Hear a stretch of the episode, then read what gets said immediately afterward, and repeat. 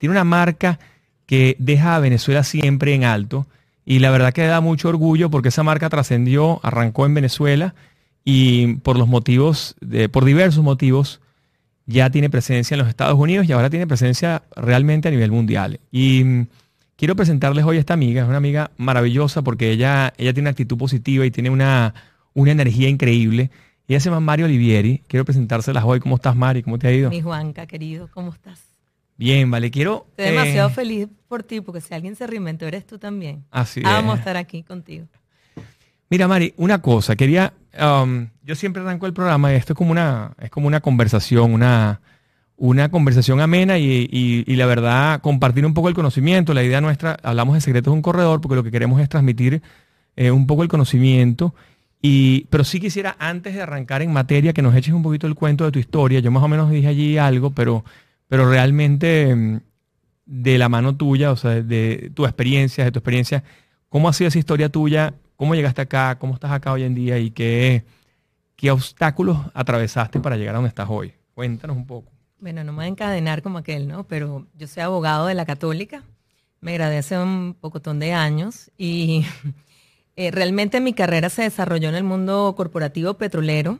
Yo me inicié como todo abogado en un escritorio y un día se dio la oportunidad de la maravillosa apertura petrolera y era para mí. O sea, yo no sabía nada de petróleo, más allá que oír que el petróleo existía en nuestro país y que estábamos llenos de petróleo y tomé la oportunidad. Soy una mujer de riesgo, siempre, siempre lo soy. Y dije, bueno, ¿por qué no? Yo me voy a entrevistar. Además era una compañía multinacional, em, realmente no tenía ni empleados en ese momento y cuando me fui a entrevistar, como imagínate un gringo, un francés, me dicen que sabes tú de petróleo, mira, la verdad que tú sabes, como cualquier entrevista, y yo no sé por qué, pues obviamente no sé será mi actitud o estoy dispuesta a aprender, me encantaría. Ellos me contrataron allí, el proyecto se llamaba Cinco es el proyecto más grande de la, apertura petrolera y de la faja del Orinoco actualmente. Lamentablemente le cambiaron el nombre, pero Cincor fue mi, para mí el trabajo más eh, en, materia de enseñanza que yo he tenido, el más grande, porque yo empecé a ser un abogado que no tenía ni idea, vamos a decir, de los contratos petroleros son de este tamaño, son gigantescos en idioma inglés. Yo venía del mundo de ser eh, litigante de CanTV y para mí fue todo un reto. Además era un reto para la empresa, que todas esas personas que entramos allí teníamos que construir un sueño, porque la apertura al final era eso, eran proyectos, era para ver si realmente se encontraba petróleo en la faja y ahí podíamos arrancar a, establecernos como empresa. Y era de, de las primeras eh, empresas mixtas, pues. Eh, empresas mixtas son ahora. En su momento se llamaban consorcios, o sea, eran este, proyectos operativos en que estaban en la faja, estaba Petrosuata, estaba Sincor, estaba Meriben, estaban grandes proyectos de los cuales Sincor doblaba el tamaño de todas esas empresas. Petrosuata siempre fue pionera, pero Sincor fue pionera en, lo, en, la enormidad y bueno, la verdad que un proyecto impecable. Yo pasé 10 años ahí, me hice una experta petrolera, lo que yo no sabía a veces ni ni palabras. ¿Qué, es un pipeline? O sea, what is that? ¿Sabes? Y, desde aprender palabras súper técnicas hasta sentarme con todas las personas de, producción, de, bueno, me enseñaron tantas cosas que hoy en día yo siempre me he dicho que soy un, un, abogado casi ingeniero. Yo no soy un abogado normal. Yo creo que por eso yo, vamos a decir, siempre he sido tan flexible con mi carrera, porque cuando trabajas con un mundo de millones, de miles de millones, un abogado no es el que te va a poner el obstáculo, sino que te soluciona la operación. Cuando tienes un taladro que pararlo un día cuesta mil millones de dólares, pues el abogado tiene que actuar es en pro de solucionar. En esos 10 años en Sincor, pues por supuesto aprendí muchísimo, que crecí como profesional y nunca me imaginé fuera del área del petróleo y así fue como yo me voy justamente por problemas políticos. Ya yo era, tenía, era un asset de la compañía, ya yo no quería ver cómo, vamos a decir, se destruía la compañía que yo forjé junto con mis compañeros eh, una empresa transnacional americana se fija en mi currículum y me roban inmediatamente. No había pasado ni 15 días que yo renuncio y me voy a otra empresa transnacional americana que sigue en Venezuela, que se llama Chevron. Y bueno, y estuve ocho años, ya una carrera súper distinta, súper fogueada, yo me sabía todo para adelante y por atrás, un poco distinto porque acá en Chevron yo comencé en la parte de vamos a decir, de que lo que era venta de crudo de petróleo en estaciones de servicio, eso no lo teníamos en Cincor. Entonces, bueno, empecé en el área de downstream y luego me hice gerente de, un área súper grande de un nuevo proyecto de la faja petrolífera de Orinoco que lamentablemente por situaciones políticas actuales no se ha dado. Se llama Proyecto Carabobo, es tan grande que es dos veces el tamaño de Sincor, imagínate.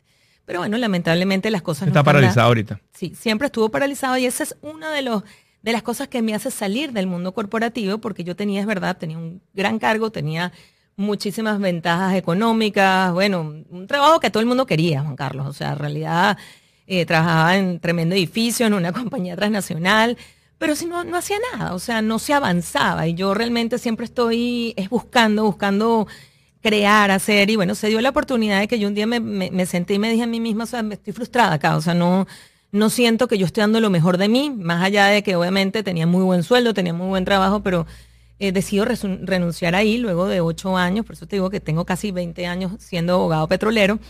Y obviamente cuando me vi en mi casa así, yo dije, no, o sea, no me querían aceptar la renuncia mis, mis, mis, mis jefes gringos, estás loca, ¿qué vas a hacer? Y yo, bueno, voy a vender ropa.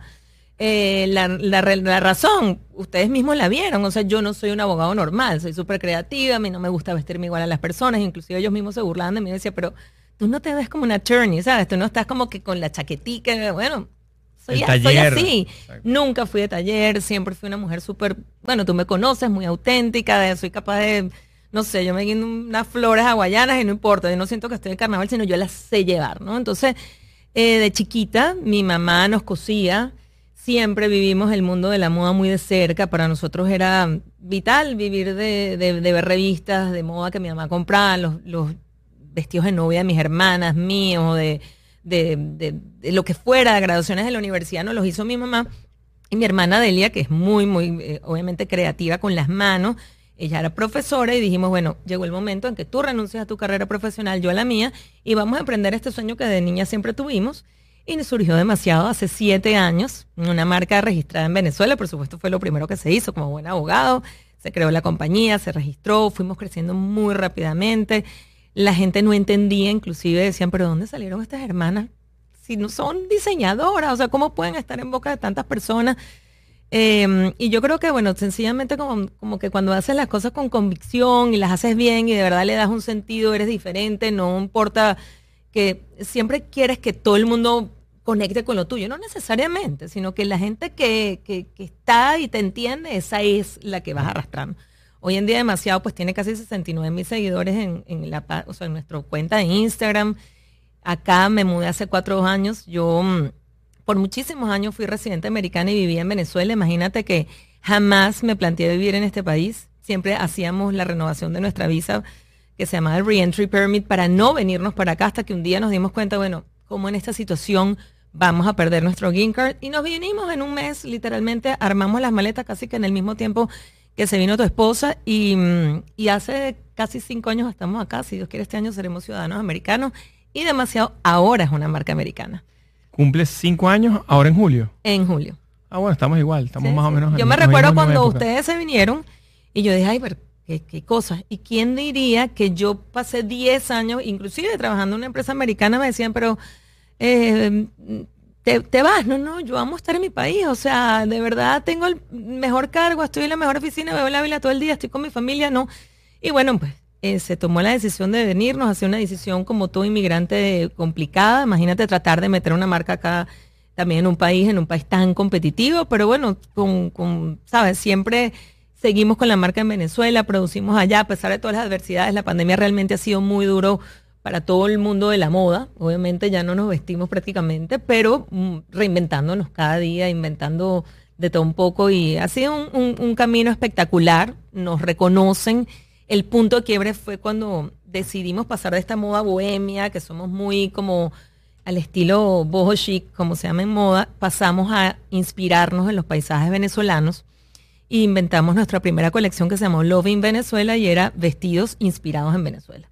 La gente, wow, que, está loquetero, o sea, yo me voy a poner un vestido del Ávila y impresionante, se pegó a, la, semana del Salto Ángel, de Roraima, de los medianos de coro, fueron todas una, una paleta que escogimos de bellezas naturales, obviamente no eran solo fotos, eran tocadas con diseño gráfico, con sentido de, bueno, de, de moda, no era material POP realmente, era, era, se trabajó mucho el diseño gráfico, hicimos en base a eso, hemos hecho cuatro o cinco colecciones que han sido reflejo de, no solo los paisajes venezolanos, sino de toda nuestra autenticidad, de nuestros ranchos, de nuestros puentes, de millones de cosas que hay en Venezuela espectaculares que, que, reflejar y que además ha sido espectacular porque demasiado es símbolo de positivismo. Me encanta estar en el programa por eso. O sea, ¿por qué, demasiado es una marca que conecta? Bueno, porque siempre se habla primero del corazón y segundo de mostrar las cosas bonitas del país. Ya tenemos suficiente feo. Y bueno, sí ha sido, inclusive fue muy cómico porque cuando Maite Delgado estuvo en la casa una vez le, dijimos, mira, estamos haciendo un vestido de rancho. Y ella, pero ustedes están locas, niñitas, ¿cómo van a hacer un vestido de eso? Eso es muy complicado. Y ha sido el vestido más vendido porque es como una composición muy bonita, inspirada en cada persona pobre de Venezuela, vamos a decir que vive en esas casitas, pero que le echan mucho pichón al país y que está detrás de ella, ha sido tu manicurista, tu motorizado, tu carnicero, tu amigo, tu y, son gente buena, son las personas que están ahí y que contrasta esa visión de esa montaña. Yo, yo, a mí no sé si a ti te pasa, Juanca, pero cuando llego a Venezuela, entre ver las montañas, inclusive los ranchos, digo, ya llegué, o sea, estoy en, esta es mi querencia. Y en, cada cosa le hemos, eh, lo hemos reflejado, desde lo bueno hasta lo no tan bueno, que era un poco complicado hacerlo. Franza Weffer, que ha sido un gran eh, crítico de la moda venezolana, nos dijo, yo tenía años que no veía un vestido hecho con tanto respeto como el vestido de montaña urbana, porque realmente es un tema bien álgido a la pobreza en Venezuela y Latinoamérica. ¿Cómo se puede superar esto? Y ha sido difícil, porque la verdad que reinventarnos y hacer como que cada vez un print eh, nuevo, la gente siempre exige muchas cosas, pero ¿por qué no, no han hecho los esteros de Camaguán? ¿Por qué no hecho? O sea, la gente siempre conecta con, ¿y qué más, qué más, qué más? María Leonza. Ajá, pero una, ajá, una, una una pregunta, me dice entonces tu socia, es Delia, tu, tu hermana. Ella, ella era profesora del Mater, ¿no? Ella era profesora del, Colegio Mater Salvatore, que, que es al final un colegio que comulga mucho con la compañía de Jesús. Por supuesto, para que sepas. Eh, y por esa razón mi hijo es ignaciano. Nosotras en el Mater Salvatore somos ignacianas porque en todo, en todo amar y servir. Eh, la madre fundadora del Mater Salvatore se guió por los principios de San Ignacio de Loyola para hacer el mismo modelo San Ignacio en el colegio. Entonces, este, bueno, por eso tantas afinidades entre tú y yo. Claro, totalmente. Y tú sabes qué pasa, que el, el, uh, el tema de los valores es, es, importante. Cuando tú transmites eso en la marca, en tu, en tu, en tu marca, no solamente tienes las raíces venezolanas, sino que tienes los valores, tienes, tienes toda eh, la cantidad de cosas buenas que dejaste en el país y la estás trayendo para acá y continúa en Venezuela, ojo, porque eh, entiendo que tu hermana sigue viviendo en Venezuela y tienen operación en los dos países, ¿no? Sí, bueno, si tú ves en, nuestra página web, damos un, un, video muy lindo que habla de eso. Demasiado es una marca con valores. O sea, realmente sí los valores de familia, de estar ahí, de una mamá cociendo, de una, de, una señora que nos crió haciendo arepa. O sea, todo esa, todos esos valores familiares del venezolano se exaltan en la marca. Y la gente es, es muy cómico porque se siente parte de la marca. A veces nos encuentran a Delia y a mí ay, yo también soy demasiado, ¿y cómo está Tita? O sea, te preguntan inclusive de cómo es el desarrollo de la marca. Demasiado sigue con muchísimo sacrificio en Venezuela. Te podrás imaginar en época de pandemia lo difícil que es para Delia ubicar a nuestras costureras, producir telas. Nosotros producimos nuestras propias telas. A veces no encontramos los materiales, o sea, a veces la señora que nos cose, que, están como fuera de nuestra casa, eh, por razones estrictamente, vamos a decir, laborales y de, todo, eh, todos los problemas, vamos a decir, mm, eh, que presentan en Venezuela las compañías, em, es, realmente súper heroico. Dos hermanas en países distintos, tratando de crear moda, tratando de producir en dimensiones, vamos a decir, moderadas, porque no somos una, una, nunca hemos querido ser una marca de, high-end, o sea, grande, de, volumen, ni tampoco somos una marca de em, alta costura, somos una marca de, fashion, de, de, lo que llaman street style, que es el día a día, o sea, tú puedes salir vestida así de día y de noche.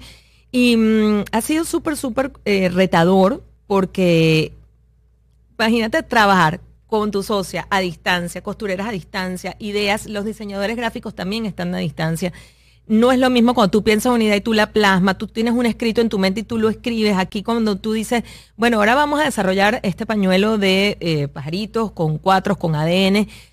es muy cómico la forma como el diseñador gráfico lo ve, a la forma como eh, uno lo veía, ese como cualquiera, ¿no? Y, mm, es, es muy particular porque es plasmar tu idea en telas y eh, en dos personas que tienen dos mentes muy distintas, pero al mismo tiempo se complementan sumamente bien y la gente lo entiende al instante.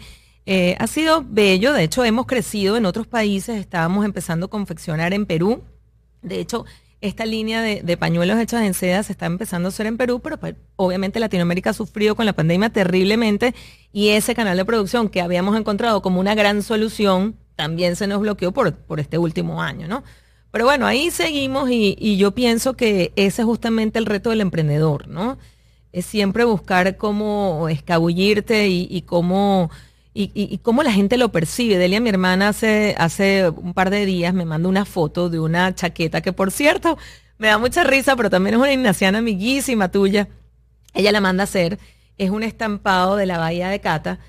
Bellísimo, pero Delia, mi hermana, como tiene tanta facilidad para bordar, ella entrelazó la fotografía con bordado y tal. Me manda esta foto de un back, eh, de una chaqueta, y yo lo pongo en nuestra página porque me pareció increíble me llama ahora, pero ¿por qué pusiste esa foto? Esa foto es una foto muy, como muy mía, eso no está bonito, no refleja.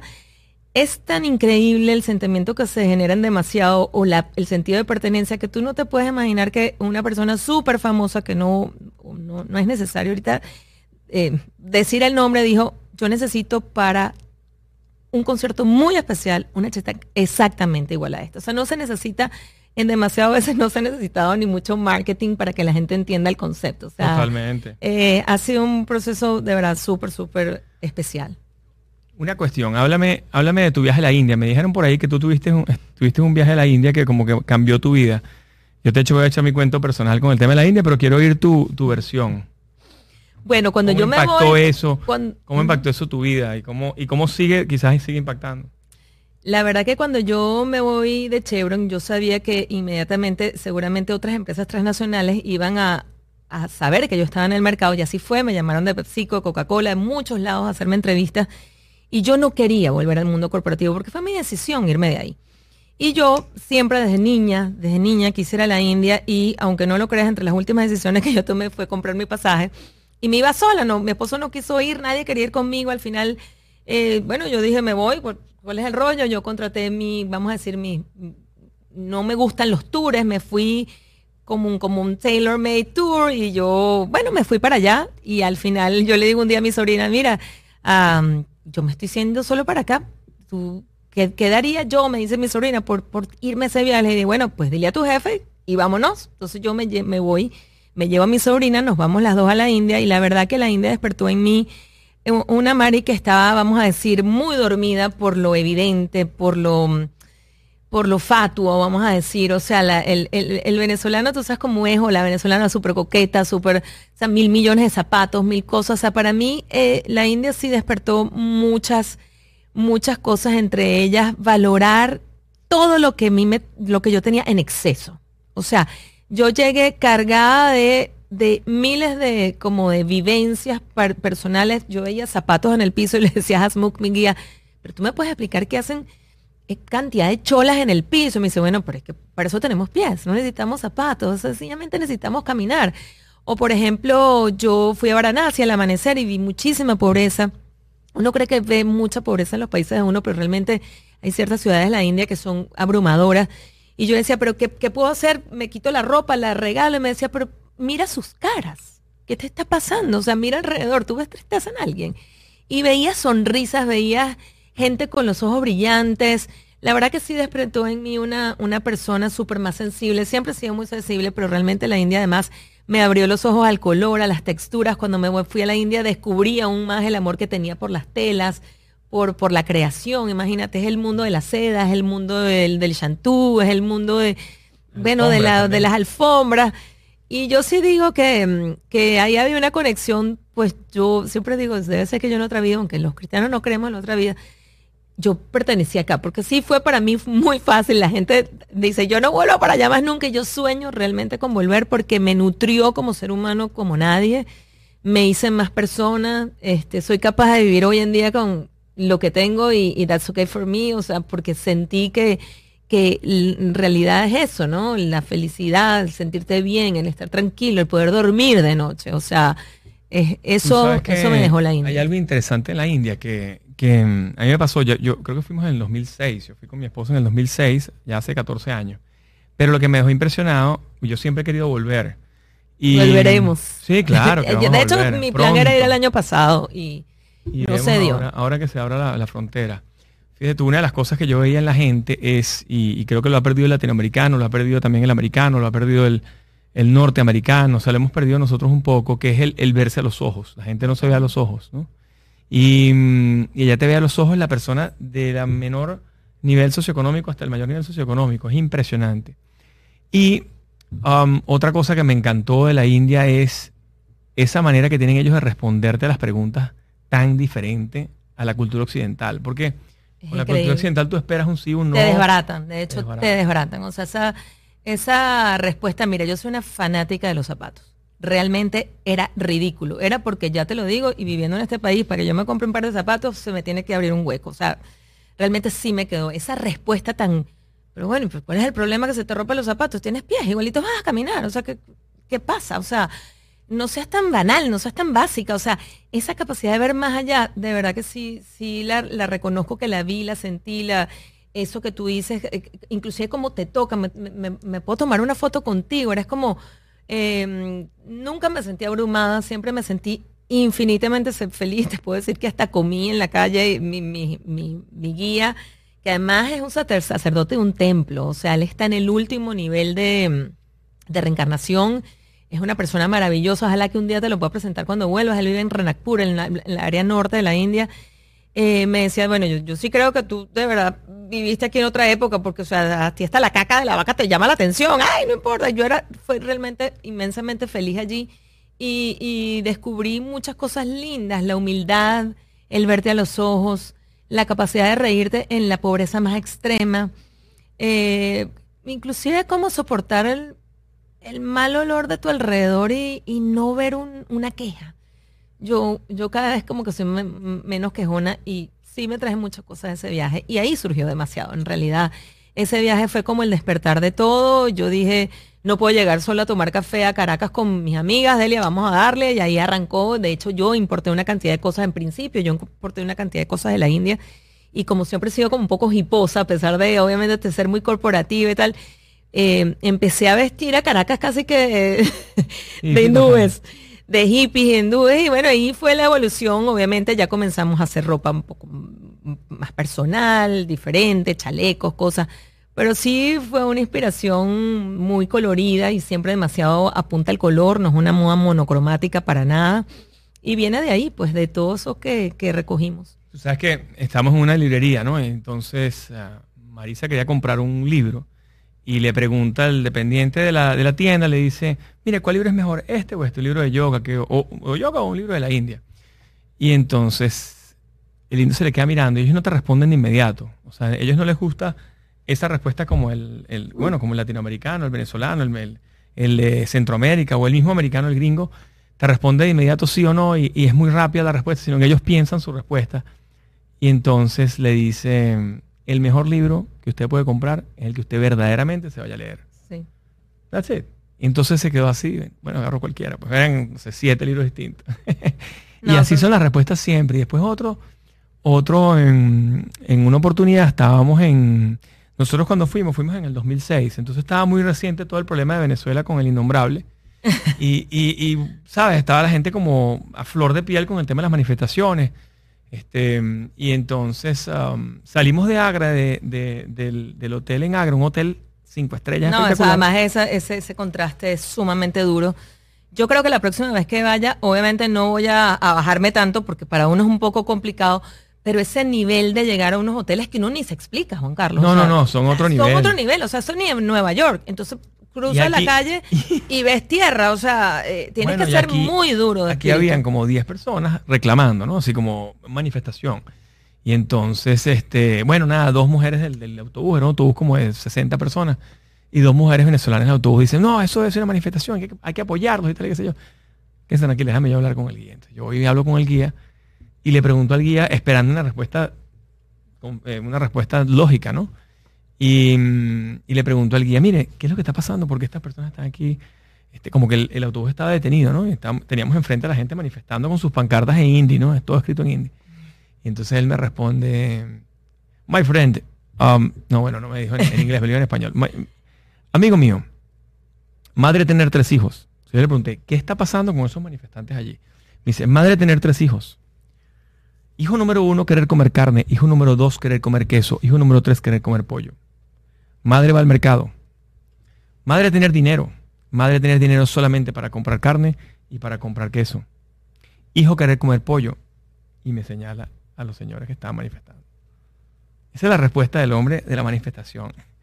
Y así eran todas las respuestas. Cuando entonces yo decía, wow. Sí, yo pienso que uno llega muy cargado de aprendizaje. Obviamente, el que va cargado con muchos prejuicios la pasa mal. Eh, hay que saber a lo que vas, hay que como todo en la vida, de verdad, no es un destino que yo digo, tienes que ir. No, no. Si tú sientes que puedes ir, ve. Porque realmente sí es, difícil. Es un lugar, um, es un regal, lugar que, que te cachetea. O sea, te, hace despertar de muchas formas. Mucha gente me dijo, Mari, pero tú fuiste a encontrarte a ti, a, ti misma. Para nada. O sea, no era mi objetivo de vida. Por el contrario, era una curiosidad que quería terminar de explorar porque desde niña me llamaba la atención la foto.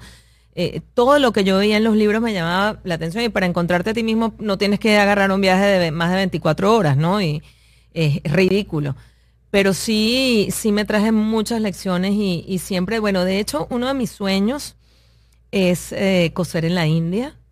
Eh, demasiado quiero que sea mm, parte del sistema de allá. Ojalá que pudiéramos coser. Uno de los proyectos que tenía el año pasado, porque hay muchísimos amigos allá, era coser allá.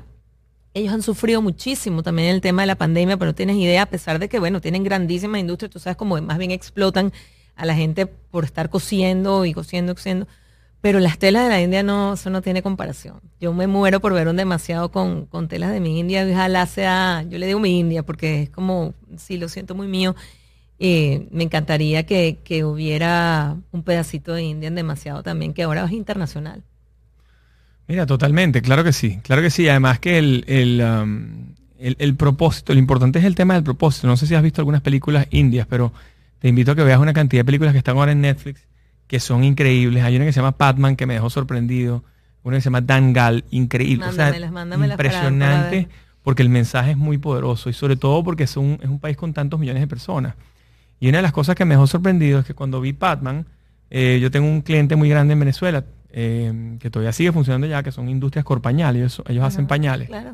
Y bueno, con todo este tema de, la, de las regulaciones y tal, se han ido, tú sabes, achicando y han ido incorporando únicamente líneas como de, wipes y esas partes, porque el, pañal como que no da, no, eh, es imposible que dé rentabilidad con los altos costos, pero ellos han mantenido su operación y cuando veo la película de Batman que tiene que ver con toallas sanitarias, em, este individuo logra conseguir a un precio absolutamente ridículo comparado con lo que cuestan las toallas sanitarias en la India y logra darle trabajo a un millón y medio de mujeres, o sea, empodera a un millón y medio de mujeres.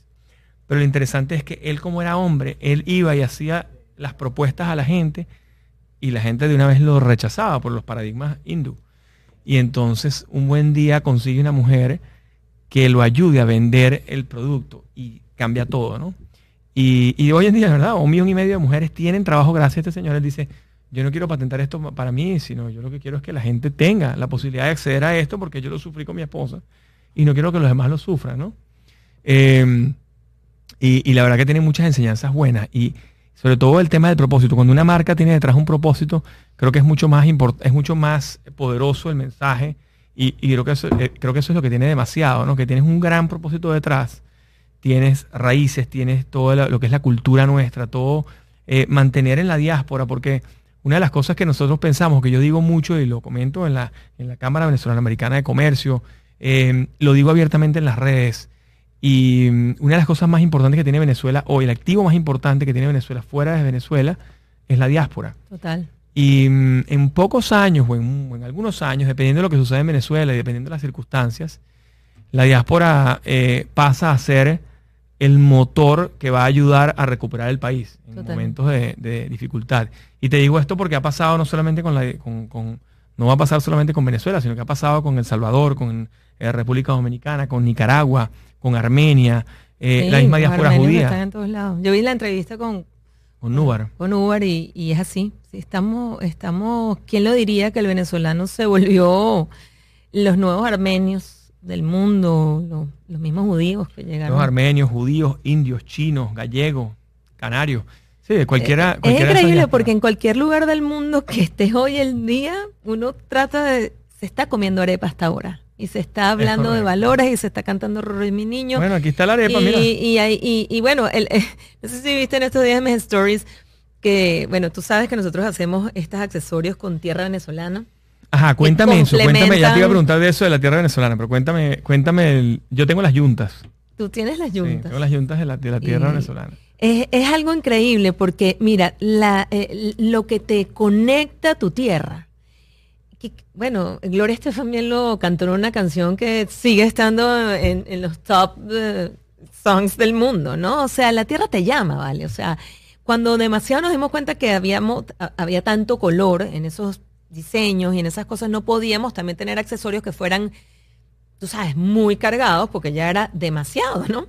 Entonces nos dimos cuenta que eh, podíamos encapsular diferentes colores de tierras que habíamos dicho, bueno, la arena de los roques es blanca, la tierra de la vila es marrón, cuando vas a Mérida y ves el páramo, la tierra es negra, cuando vas a los médanos de Coro te mueres de tirarte en esa cosa amarilla deliciosa, vas a Roraima y, piedras rosadas. Entonces dijimos, este sería como el detalle perfecto que complementa una pieza demasiado, un toquecito chiquitico que tú lleves y que además tenga un significado, que es esta gotica que se llama goticas de energía que son, representan a cada persona venezolana, que es una gota en un caudal que va a ser grande y se va, va a ser un mejor lugar. ¿no? Entonces, en esas goticas de energía metimos tierras de, hemos metido tierras de todo tipo. Bueno, me encantaría, eh, que Camila que la, conocí hace unos dos días, me dice, tú me puedes meter tierra de, de, Barquisimeto. Le digo, bueno, pero ¿de dónde? El río Turbio. O sea, siempre alguien tiene su tierra.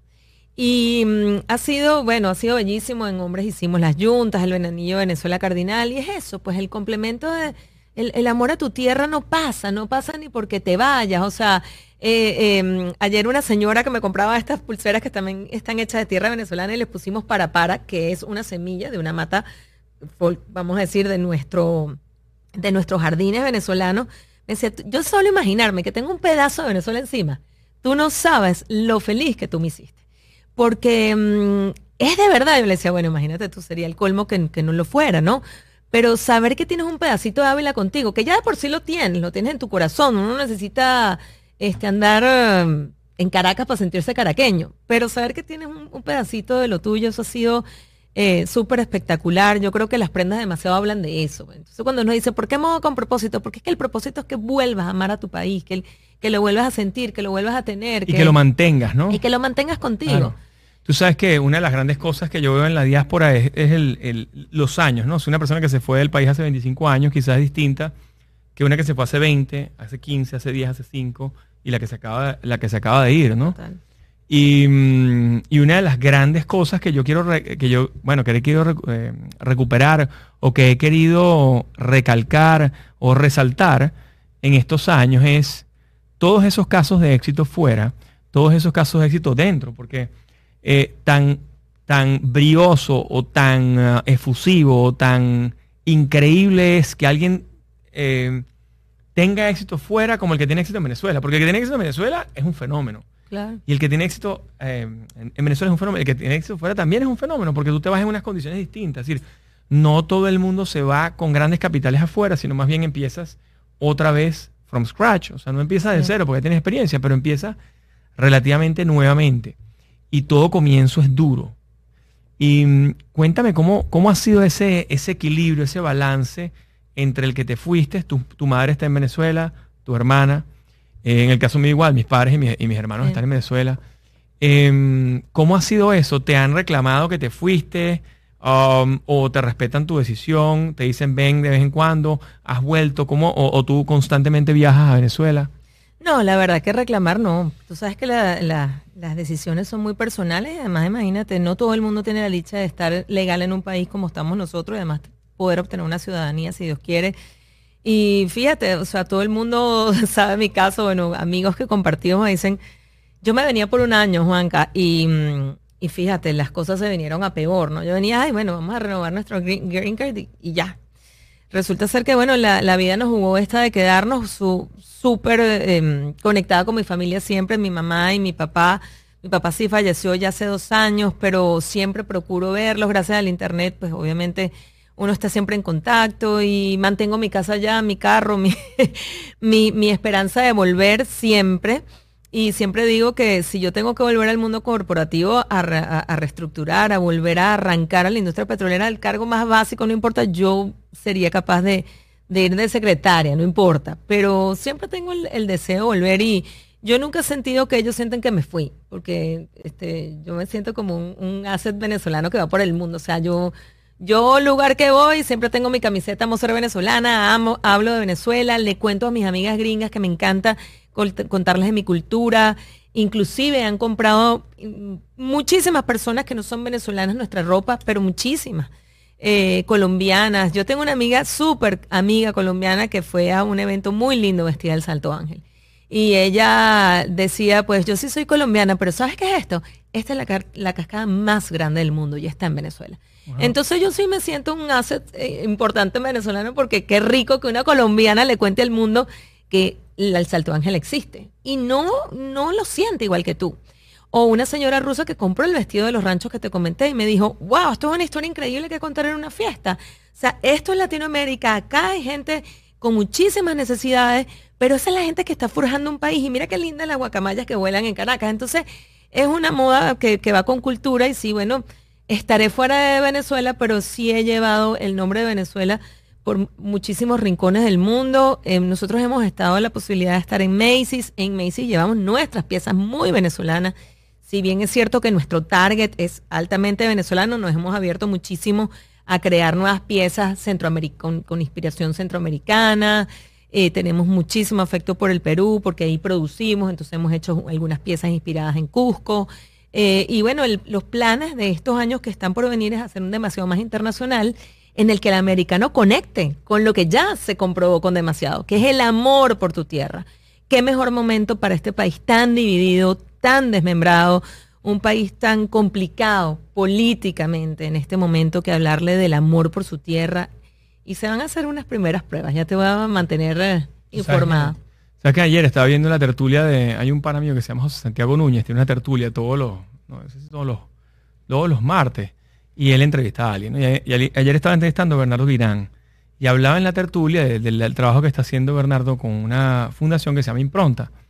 Y realmente lo que hace es tratar de darle sustento, tratar de darle trabajo, darle um, lugar, deportes, a personas en, en Caucahuita, ¿no? en en varias zonas dentro de Caucahuita. Entonces, um, él decía que en una conversación con el padre Ugalde, el padre Ugalde le decía, yo quiero que tú construyas, al parecer estuvo 16 años en, en, una, en un dispensario en, un dispensario Santinés, o Casa Santinés se llamaba, que era una clínica pues, para personas con bajos, bajos recursos, y le decía, el hecho de que sea una clínica para personas pobres, no quiere decir que vamos a dar una pobre, un pobre eh, servicio. Un pobre servicio.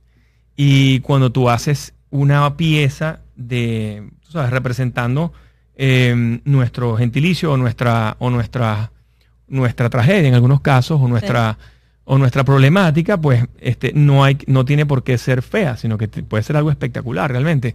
Y, y, lo que estás haciendo es resaltando, pues, y, o dándole, buscándole el lado positivo a todo. Yo creo que todo todo al final tiene un lado positivo. Todo esto que nos está pasando ahorita con la pandemia, pues es como un renacer, así como te tocó a ti renacer hace no sé cuántos años fuiste a la India, pues um, le tocó renacer a mucha gente que quizás estaba desvirtuada. Sí, totalmente. Fíjate que mucha gente no se hallaba en su casa. Y bueno, para mí mi casa es el mejor lugar del mundo. O sea, yo nunca entendí que la pandemia era un castigo.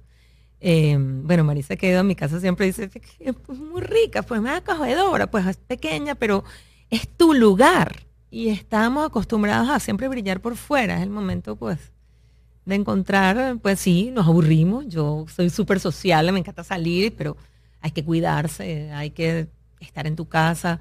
Es un aprendizaje, como todo. Bueno, y aprendimos a hacer una cantidad de cosas nuevas, ¿no? Yo le, yo le debo a la pandemia el tema de la meditación. Ahora medito dos horas diarias.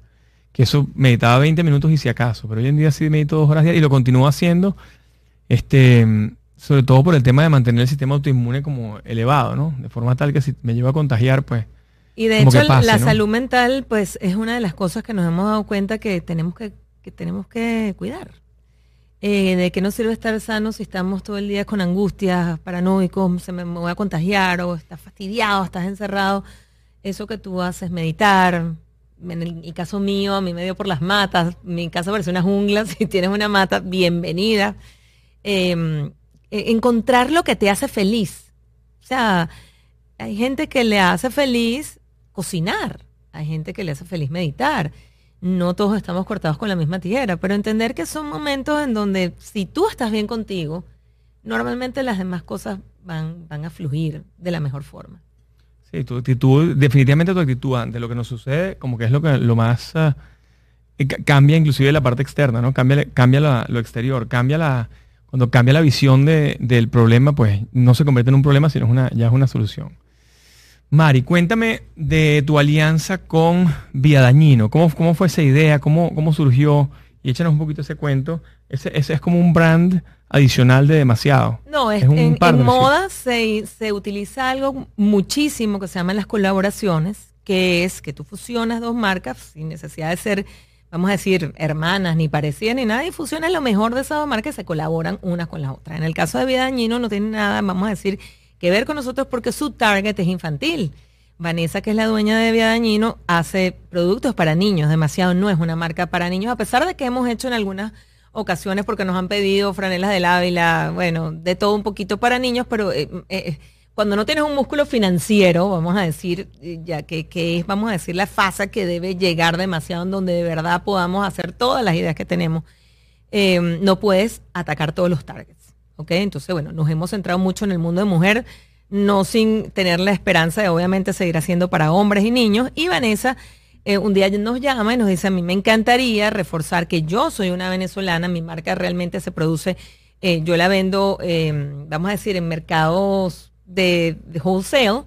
Y yo quisiera que la ataran a, un contenido emocional, que me reconocieran también como venezolana, que es mejor que hacerlo con demasiado, además las conozco, sé la pasión con que trabajan Dele y tú, y mm, bueno, sí fue. Delia inició las conversaciones con ella porque además fue alumna del, colegio y obviamente con la afinidad, la pasión, la perseverancia. Ella es una mujer súper estructurada, súper, de verdad increíble fue ese trabajo. Ella se dio cuenta de la forma de trabajar de demasiado, decía, coño, con, perdón, con razón, esto es demasiado, pues no se conforman con, con la primera, sino que le dan, le dan, le dan. Y fue una colección muy linda que habla del ADN venezolano, que está por todos lados demasiado siempre ha tenido una, el árbol como una imagen muy de, nuestra marca, nos encanta un árbol.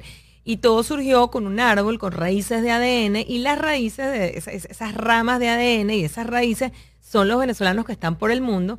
Y en ese arbolito que va por todos lados, pues tienes, tienes el cacao, tienes ciertos símbolos de la venezolanidad que hacen muy bonito. este, por ejemplo, es el, el, pañuelo que hicimos, que no es parte de la colección como tal, este, que está online en la colaboración de Vida Dañino, pero tiene la arepa, tienes el cacao, tienes el, cardenalito que está por acá, bueno, cantidades de cosas. Entonces, e, este mismo rama de ADN se, se reproduce el 4, por supuesto, no hay, no hay familia. y si te das cuenta, el 4, el traste es un ADN. Un ADN. Entonces, todo está pensado, se hizo un homenaje a la yaca, se hizo un mensaje a la arepa. ¿Qué venezolano no ha dicho que este, la arepa parece, la, luna parece una arepa? Entonces, tenemos un vasito de tomar café. Se hicieron piezas que no son necesariamente de moda, sino piezas del día a día. Se hicieron tazas, mugs, termos, juris para niños. Ahí sí hay muchas cosas para niños que, que pueden explorar. Y es eso, llevarle un pedacito de Venezuela a muchas personas que, que, que bueno, que la quieren tener en, en, su día a día, en su cotidianidad, calcomanías, cosas pequeñas. Y la verdad que la experiencia con, con Vanessa y con Vidañino fue chéverísima. Em, la gente amó la colección, sigue nuestra página, pensábamos que iba a ser una colección temporal, sigue la página, tú vas a la página web y ahí pones collab y está demasiado más vía y ahí están todas las piezas que hicimos que como te digo, son súper de pandemia, inclusive hay cuadritos para la casa súper lindos, eh, cosas de la cotidianidad. El mundo nos cambió, de hecho, inclusive nosotros nos estamos reinventando nuestra moda, porque éramos súper conocidos por hacer vestidos, por ejemplo, el vestido de la primera comunión eh, de Marisa, de, uno de tus hijos, era, vamos a decir, el emblema de demasiado todo el mundo tenía que tener un vestido demasiado. Hoy, ¿quién día se pone un vestido? Entonces sí, nos estamos adaptando, hicimos una nueva colección que no sé si la conoces, pero se llama Gente Buena, que habla de eso, de la gente que ha surgido, que nos ha ayudado a, echar para adelante en esta cuarentena. ¿Qué, ¿Qué, imagen más hermosa que ver médicos, enfermeras, el señor del Publix, este, la gente del CBS, personas que no pararon de trabajar por ti porque la economía no se parara, porque estando encerrado teníamos que comer. Cuando yo iba y iba al mercado y veía tanta gente dándome, dándome servicio, decía, no puedo seguir enfocándome en, que hay una pandemia, en que el mundo está mal, en que la gente se está muriendo, en que hay COVID. Hay muchísima gente buena para que, que, está haciendo que salgamos de esto. Entonces, ese es el demasiado de siempre, ¿no? A pesar de que no hay vestido o no hay impresiones sobre tela, siempre hay un mensaje.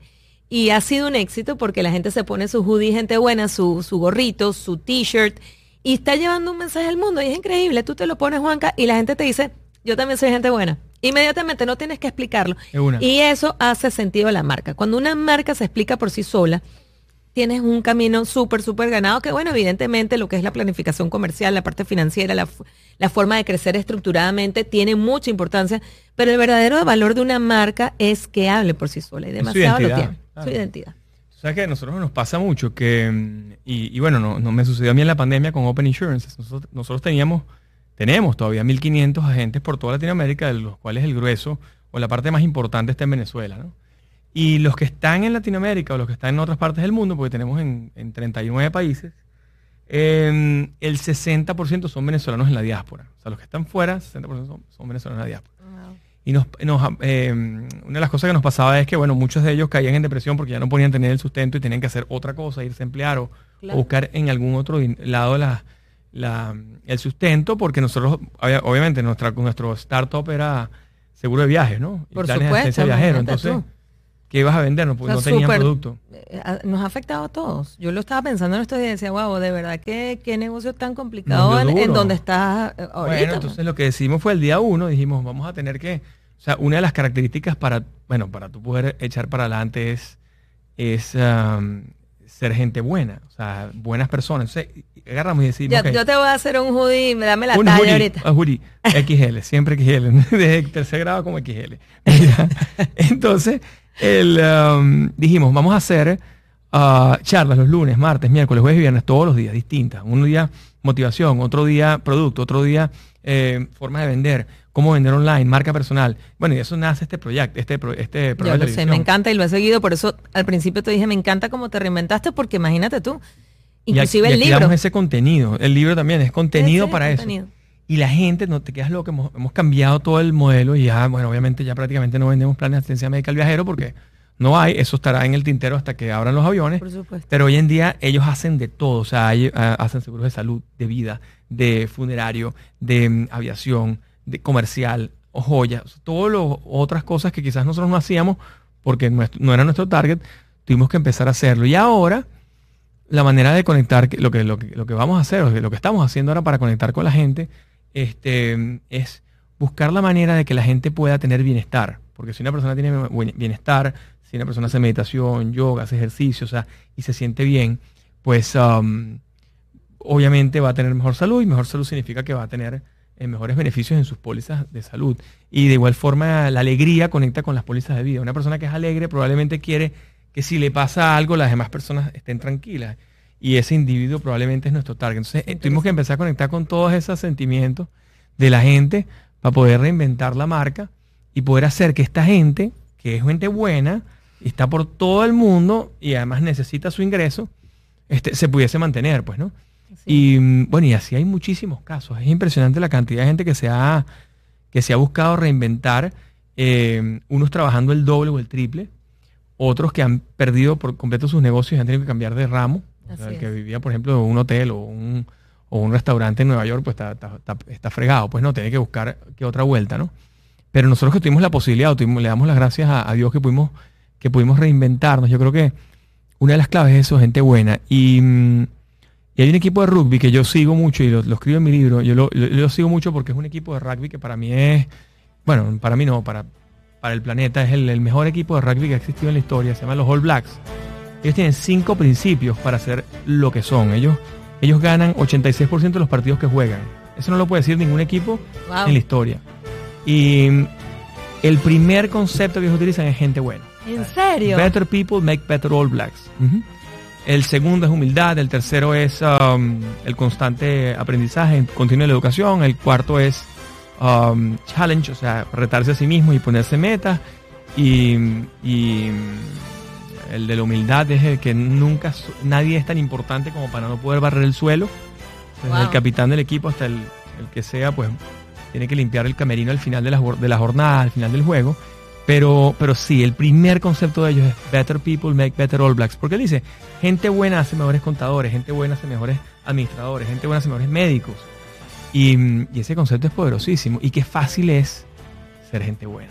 y mm, tú sabes que, que, yo lo pensé, bueno, se pensó en pandemia y dije, esto va de las colecciones más sencillas demasiado, literalmente minimalista, básica, vamos a decir, sin ningún o sea, que no pensaste muchísimo.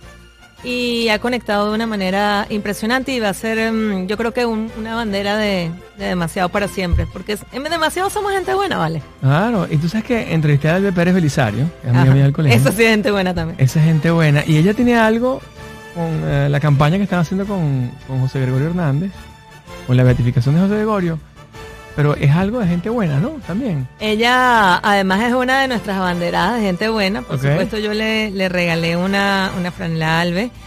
Y bueno, es Haz el Bien, es la campaña de em, el doctor José Gregorio Hernández, a quien empecé a seguir gracias a Albe, porque bueno, es además un asset venezolano total.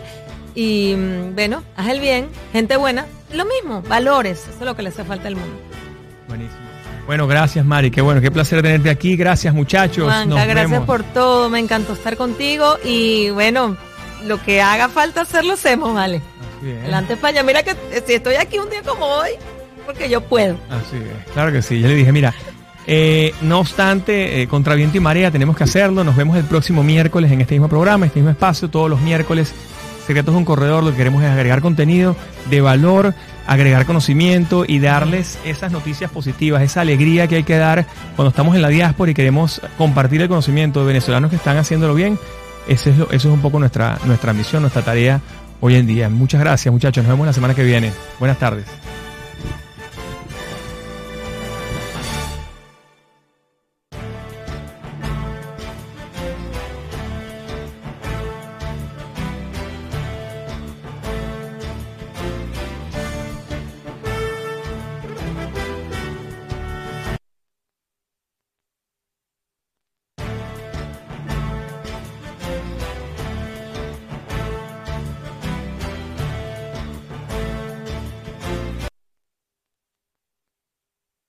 Secretos de un Corredor es una presentación de Open Insurance.